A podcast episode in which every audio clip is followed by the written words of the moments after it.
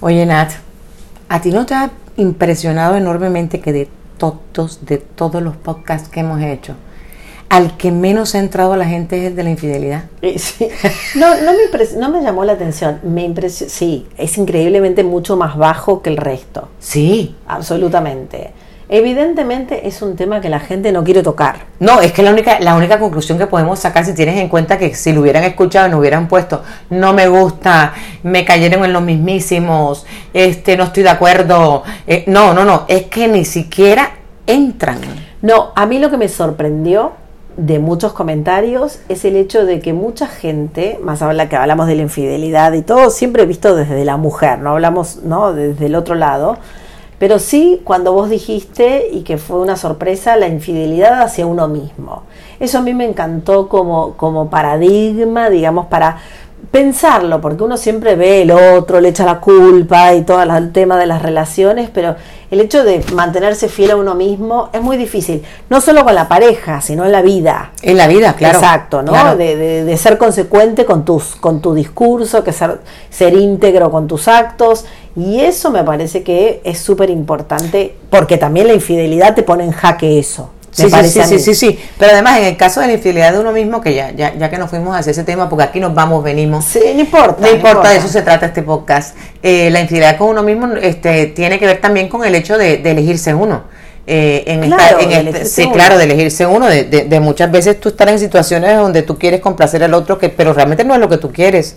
Entonces yo sí siempre pienso que cuando yo estoy haciendo cosas que yo no quiero hacer, no cosas que, que o sea, de acompañarte a un sitio o de ponerme algo, o sea, no, de- no de las cosas, este, digamos, superficiales de la vida, sino de cosas que sí tienen mucha importancia para uno y uno termina haciéndolos por el bienestar de otro, eh, termina siendo infiel a ti misma. A mí eso me lleva, fíjate que aún en esto le de fidelidad a uno mismo me lleva mucho a un libro que nosotros leímos hace un tiempo, que es el libro Patria, que hoy en día es una serie, no me acuerdo, creo que en HBO, está en HBO la serie. Y fue un libro que a mí me impresionó mucho porque este, fue muy escandaloso en su momento porque hablaba de la ETA, el grupo terrorista Vasco. vasco, y de todas las atrocidades, o sea que cometieron muchas atrocidades, como, como todos estos grupos. Y, pero esta era una historia que por primera vez eh, Fernando Aramburu, que se llama el, el escritor, este, eh, eh, entraba en, en hablar sin tomar partidos. Eh, y hablo, eh, yo, yo siempre digo, cuando me dicen, ay, sí, pero es como un libro sobre la ETA y a mí no yo, yo no quiero leer sobre eso. La ETA es como Nueva York en este, en este libro, la ETA es como París, la ETA es como, o sea, es el lugar donde Sí. se da, es, es el, El entorno, contexto es histórico. El entorno don- donde se Sí. da una historia que para mí siempre fue acerca de eso, acerca de cómo tú eres capaz de traicionarte a ti mismo, por ejemplo, por defender a un hijo. Eh, que en el caso del libro, que la gente que lo quiera leer, es una historia que para mí también es sobre la amistad y cómo puedes tú traicionarte a ti misma en la amistad, en el matrimonio, en las relaciones por defender a alguien. Entonces yo me refiero cuando, cuando hablo de la fidelidad, eh, eh, que, que es algo que nunca tenemos en cuenta hasta el momento en que nos enfrentamos a ciertas circunstancias en la vida donde queremos a alguien tanto que lo queremos defender o donde queremos a alguien tanto o, una relación tanto que tenemos tantos intereses creados allí que vamos por sobre nosotros mismos con tal de sacarlas adelante. A eso me refería con esa infidelidad que le llamó mucha gente la, la atención y tiene razón, a mí me ha escrito mucha gente diciéndome, me encantó esa parte, me encantó la parte de la infidelidad de uno mismo, la infidelidad a uno mismo, porque, Porque nunca uno lo se había pone, visto claro, exacto, no lo pones de esa manera. Ahora, ¿por qué crees que tuvo, fue, digamos, entre comillas, ¿no? El que tuvo menos éxito, aparte de la negación, porque nadie quiere escuchar esa palabra, creo yo. Yo creo que primero porque, porque es una palabra dura y porque a lo mejor no quieres escuchar muchas cosas que a lo mejor tú tienes dentro de ti y estás pensando que, que, que pueden ser posibles o no ser posibles. Porque la infidelidad tiene muchas aristas y de las, las aristas más grandes que tiene es que es normalmente o generalmente o históricamente eh, debido a las sociedades patriarcales y machistas que hemos vivido muy relacionada con el hombre. Y está, es más, yo durante mucho tiempo oí decir que los hombres tienen ciertas necesidades y que por eso es que lo hacían. Cuando yo estoy contan- totalmente opuesto y los estudios este, antropológicos y los estudios psicológicos demuestran todo lo contrario. O sea, si nosotros somos las que damos vida, somos las que a los 5 o 6 años necesitamos otro espécimen para darle diversidad a la especie. Eh, pero siempre hemos relacionado como que los hombres están adecuados para eso y que los hombres cuando yo pienso que también las mujeres lo estamos, lo que pasa es que nos reprimieron. Absolutamente. Nos reprimieron y entonces... No, y aparte, por supuesto, la infidelidad del hombre está bien vista y la de la mujer es, por supuesto, está mal vista. Es que la infidelidad del hombre, Nat, ha estado siempre aceptada, aceptada como parte de, de sus necesidades sexuales. Y la de la mujer ha estado justificada como por amor. Sí. Siempre que una mujer te confiesa que ha sido infiel o que vemos que una mujer ha sido infiel, normalmente siempre tiene que ver dentro de una justificación porque me enamoré, porque el tipo me trataba muy mal, porque tú no sabes lo que era mi marido. O sea, siempre la justificamos en esos términos. ¿Por qué? Porque para nosotros nunca fue viable. Tomemos nada más la literatura. Sí. Toma la literatura. Sí, Madame, Madame Bovary, Ana Karenina. que Bovary lo que estaba era aburrida. Bueno, no, porque están atrapadas en matrimonios por convenciones En sociales. una época que no hablando de podías historia, sí, no de ahora. No de ahora, pero de una época. Perdón, Natalia. O sea, A ver. No, ¿De qué historia me estás hablando? No, ¿De la bueno. historia diaria o de la historia no, de hace bueno, 20 pero años? lo que me impresiona es que sigamos en 1800. Porque Pero es que emocionalmente entiendo. seguimos en el 1800. Bueno, ahí porque ahí está. habían unos, una conven- o sea, unos convencionalismos este, Ahí está el sociales. problema. Ahí era mucho más difícil decir, me enamoré de otro. Entiendo, pero digo, siglo XXI, vamos acá, porque eso ya lo vimos, ya está, ya ya, está. está. Fue de esa manera, era mucho más presión. Usted ya vieron lo que es lidiar conmigo con el ya está, ya está. Ese ya está lo digo yo dos veces al día. No, no, no, pero digo, siglo XXI. A ver, yo entiendo, uno tiene hijos y demás y cuesta, pero llegar a esos puntos es difícil. O sea, es, es, ¿por qué llegamos hasta ahí? Pero yo creo que porque hay- sí, en- sin lugar a dudas, en, en- en el caso de las mujeres, sí es una insatisfacción emocional. Absolutamente. Porque como hablábamos hace un ratito, pues como Natalia y yo hablamos de todo, entonces estábamos hablando hace un ratito y yo le dije, nadie se va, nadie se va de donde es feliz. Eso yo lo tengo clarísimo. Ni en términos geográficos, ni en términos emocionales, ni en términos físicos. Absolutamente. Donde tú estás bien atendido, bien mantenido, bien cuidado y, tú feliz, dices- cuidas tu, tu- cuidas tu, tu, no sé, tu quintita. Exactamente. Sí. Pero yo, ¿por qué me voy a ir de aquí? Sin lugar a dudas, que cuando y tú llegas a como, esos términos. como relación, a mí me parece increíble que la persona con la que vos duermas te mienta, te traicione de esa manera. Eso me parece lo terrible de la infidelidad más allá de las necesidades de cada uno. Es que Esa la infidelidad mentira. implica una traición. Absolutamente. Independientemente que la justifiques porque. por, lo- por el motivo que sea. Pero se supone que es la persona que vos más confianza tenés, con la que convivís y demás, me parece fuerte en ese sentido. No, a mí también. Es como pasa con una amiga. Lo Ujú. que pasa que no tenés tan, no te involucras tanto, pero en una, en o sea, la persona con la que vos dormís todos los días, que tenga esa doble vida en cierta forma, es muy fuerte como concepto de, de confianza. Estoy hablando de eso, ¿no? Porque necesidades tienen todos. No, para mí la confianza, porque yo creo que necesidades tenemos todos. Cuando no- y cuando no están cubiertas, indudablemente, tanto emocional como sexualmente, en, los, eh, en términos de lo que excusa o justifica, que para mí es justificable. Es injustificable. Es justificable que lo que excusa y- y- y- y justifica la infidelidad normalmente es que no estaba atendida sexualmente, emocionalmente, que yo me sentía solo o sola, que yo sentía que ya no era una Ahora, persona tan lo que a mí me impresiona hoy, siglo XXI, volvamos al mismo tema, porque este tema es más trillado que cualquier otro tema, es que la víctima, digamos, el que ha sido engañado, primero que queda mal parado ante la sociedad, porque es el cornudo. Y por otro lado, me parece mal en el sentido que generalmente ese se enfoca en el otro, en que le vaya mal, en que la nueva pareja es un desastre, o no la tenga, no importa, pero digo, es en el fracaso del otro, en vez de enfocarte en qué te equivocaste vos para que él fuera a otro lado. No, pero es que además en el caso de las mujeres... Que te allá- equivocaste, no, por ahí no te equivocaste en nada, no digo que vos tengas culpa, pero digo, hace un análisis profundo, porque las cosas son de a dos. Bueno, ahí, ahí entro en dos cosas. Hay de todo. No, ahí tengo dos cosas que A ver. te tengo que... O sea, una... Voy a bombazo. A ver. Y voy a hacer que no se me olviden. Porque cuando estoy en una se me Anota. olvida la otra, me va a tocar anotar. Uno, Sí, A, a mí eh, siempre me ha disgustado en términos de la, de la infidelidad, eh, en el caso de las mujeres, es que quien termina perdiendo siempre son las mujeres.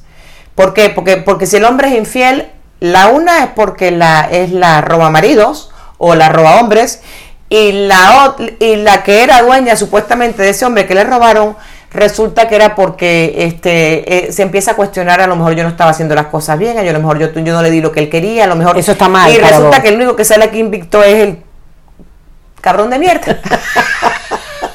bueno, ok.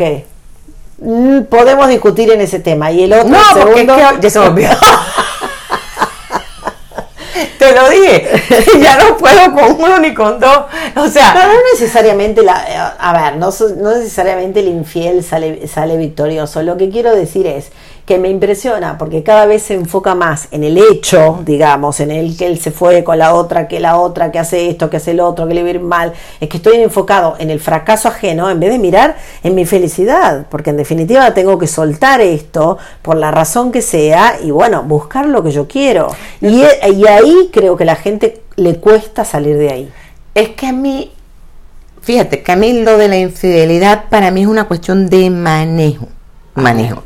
Porque al final, si tú quitas la palabra infidelidad, lo que tiene que ver es con que a un hombre le gustó otra mujer que no era la de él. Y a una mujer le gustó otro hombre que no, era no, es, la, no es el de él. Perfecto. es ahí. Sí. La infidelidad para mí... No me, pareja heterosexual me estás poniendo. Sí, heterosexual.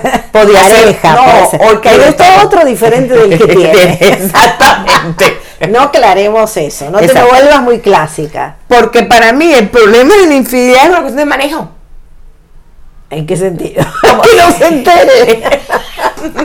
no, no, como dicen los mexicanos, no es la forma, es el modo. Entonces, ¿qué pasa? Que, se entera por otro lado. No, que, que, que, fíjate, si yo, a mí me gusta otro tipo y yo estoy en pareja y me gusta el otro tipo y yo me siento con mi pareja y le digo, ¿sabes que a mí me está pasando esto y esto y esto? Yo creo que ya yo no estoy en esta relación porque a mí me está gustando otro y entonces yo quiero explorar esa vía. Fíjate que no hay infidelidad. Es un manejo. Ay, bueno, pero ¿qué te va a decir? Sí, dale, probá. No, se va, no, se va a poner furioso, se va a engolitar, este, me, va a odiar, va a haber mucho despecho, pero no hay una infidelidad. Bueno, ¿viste? la infidelidad sí es una palabra vos que, no a ver, vos el manejo de un hecho mal manejado. No, no. Pero yo, a ver, sí, pero no pasa eso. Pero ¿por qué no puede La infidelidad pasa cuando ya, ya, ya se concretó. Pero ¿por qué tenemos que llegar ahí? Es, es, es, que no, estoy de acuerdo en el conversar, en conversar todo, pero no, eh, no pasa en el 97% de los casos. Pero ¿y por qué no pasa? Esa es mi pregunta. Porque no hay comunicación. Porque somos cobardes. No, porque somos unos cobardes. Por falta de huevitos. No, yo creo que no hay. Llega un punto en que se corta la comunicación. No, yo creo que por el miedo a herir al otro, por el miedo a lo que vas a perder, por el miedo, por una cantidad de miedos. Yo no creo que tenga que ver con el, este, por falta de comunicación. No, yo no, creo. Yo no creo. Porque si ya no hay comunicación, ¿a ti qué te importa decirle ya no me voy? O sea. no, bueno, pero hay que resolver. Por, es que eso, que no quieres resolver. Bueno. Que quieres darle un paliativo a lo que te está pasando. Yo creo que eso, porque uno en definitiva, o, es generalmente entras a la infidelidad, digamos, de alguna manera, un poco llevado, ves qué pasa, nunca, nunca programás cómo va a terminar. Ah, no, por supuesto que no, porque como yo siempre lo digo, una mantango nunca empieza como mantango, empieza como una affair que tú puedes manejar. Claro, exactamente. Entonces me parece que ahí va. Lo que empezamos esto es, ok, entonces. ¿Por qué la gente no quiere? ¿Por qué la gente no quiso entrar? Porque yo quiero que yo creo que hay una negación en cierta forma. Bueno, la parte bonita esa de, de donde hablamos de la fidelidad, la fidelidad, infidelidad con uno mismo. Pero tienes que escuchar todo el hasta el final, no lo otro. Exacto, y esa parte. Esa parte no la gente. ¿A, qué le teme? Y yo creo que en cierta forma hay temas que uno niega, que vas negando, que, que son temas que cuestan, que son, bueno, claramente es un poco lo que le, no, que lo que ¿Qué pensaban que iban a encontrar?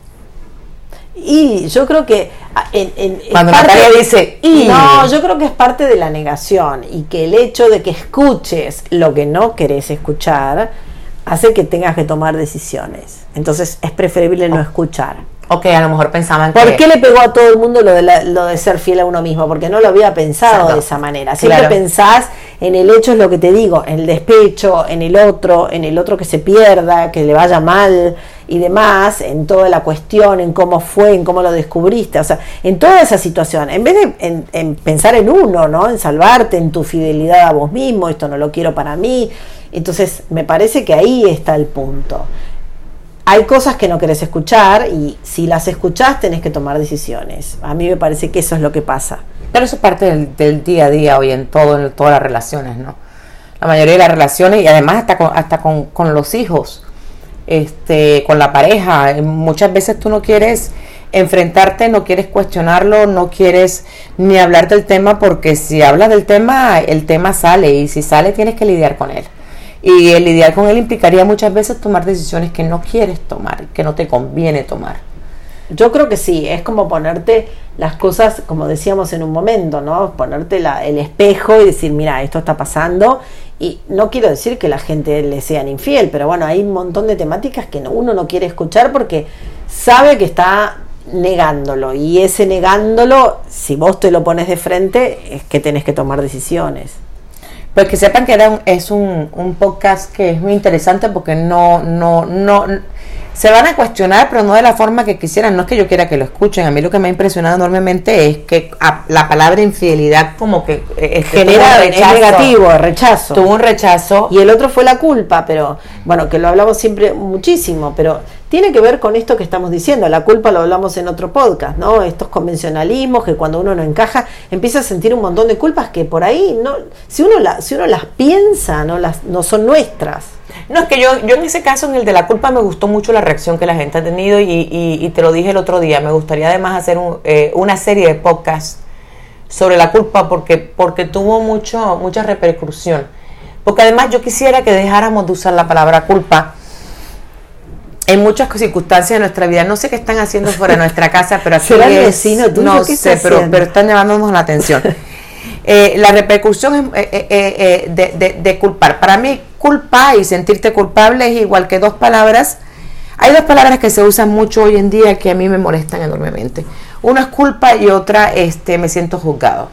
Ese, para sentir culpa tienes que haber sido declarado culpable o, ser culpable de algo. Y para ser juzgado tienes que haber sido declarado ya culpable y entonces ya te vas y ya te van a matar. Algo van a hacer contigo, mm. pero bueno no es. Y ninguna de las dos son para mí términos que se deben usar en muchas de las cosas para las que las usamos. En muchas partes de la culpa tiene que ver con responsabilidad. Responsabilidad es diferente a la culpa. Hacerte responsable de ciertos actos, buscar la responsabilidad que tú tienes en ciertas cosas o preguntarte en un momento dado qué, qué hice o qué dejé de hacer para que esto pasara. No te hace culpable. Te hace estarte cuestionando y preguntándote por qué yo debía haber actuado de otra manera o no debía haber actuado de esa manera. Y eso no te hace culpable. Igual que juzgar que hoy en día se ha convertido que ya no puedes opinar y que a la persona que le estás opinando a lo mejor no le gusta lo que está escuchando, entonces la estás juzgando. El juicio y ese, hoy en día la gente que habla mucho del juicio y me, siento juzgado y me siento juzgado y me siento juzgado, eh, la respuesta para mí en todo momento ha sido que el primero que se está juzgando es él. Exactamente. Y podríamos hacer uno con de coaching, de con coaching de juicio contigo. Sí, fantástico. Eh, para los que no sepan, Natalia también es coach, además de todo lo que es coach. Entonces, Nat, podríamos hacer algo de juicio con coach, de, de, los juicios. Sí, de, eh, me encantaría hacer algo Tengo que repasar. No, no, pero repasa. Aquí estamos repasando ya hasta hombres, mi amor, y nos vamos a repasar. Bueno, antes de terminar, que estoy por estornudar. Antes de terminar, ¿te acordaste el segundo punto de la infidelidad? No, no, no. Y me voy a acostar mañana a las 3 de la mañana y te llamo. Bueno, lo dejamos para otro podcast. Porque tú sabes perfectamente que eso me pasa. Entonces a las 3 de la mañana de pronto, puff. Pero ahora te voy a contar qué es lo que pasa con eso. Porque el otro día estaba leyendo que no es que yo tenga mala memoria, es que no me estoy enfocando. Y entonces, claro, la memoria si se enfoca es un rollo. Te, te voy a contar porque el otro día leí sobre eso. Te voy a contar. Pero por el momento, antes de enredarme con eso, seguimos enredadas. Seguimos en Enredadas en la Red. Mi nombre es Natalia Onetti. Y el mío Rosaura Rodríguez. Y seguimos con estos temas que ojalá les gusten y nos digan. Exacto. ¿Qué temas quieren, quieren que escuchar? Sí, quieren escuchar. Estaría bonito, ¿no? Nos vemos la próxima. Sí, bye.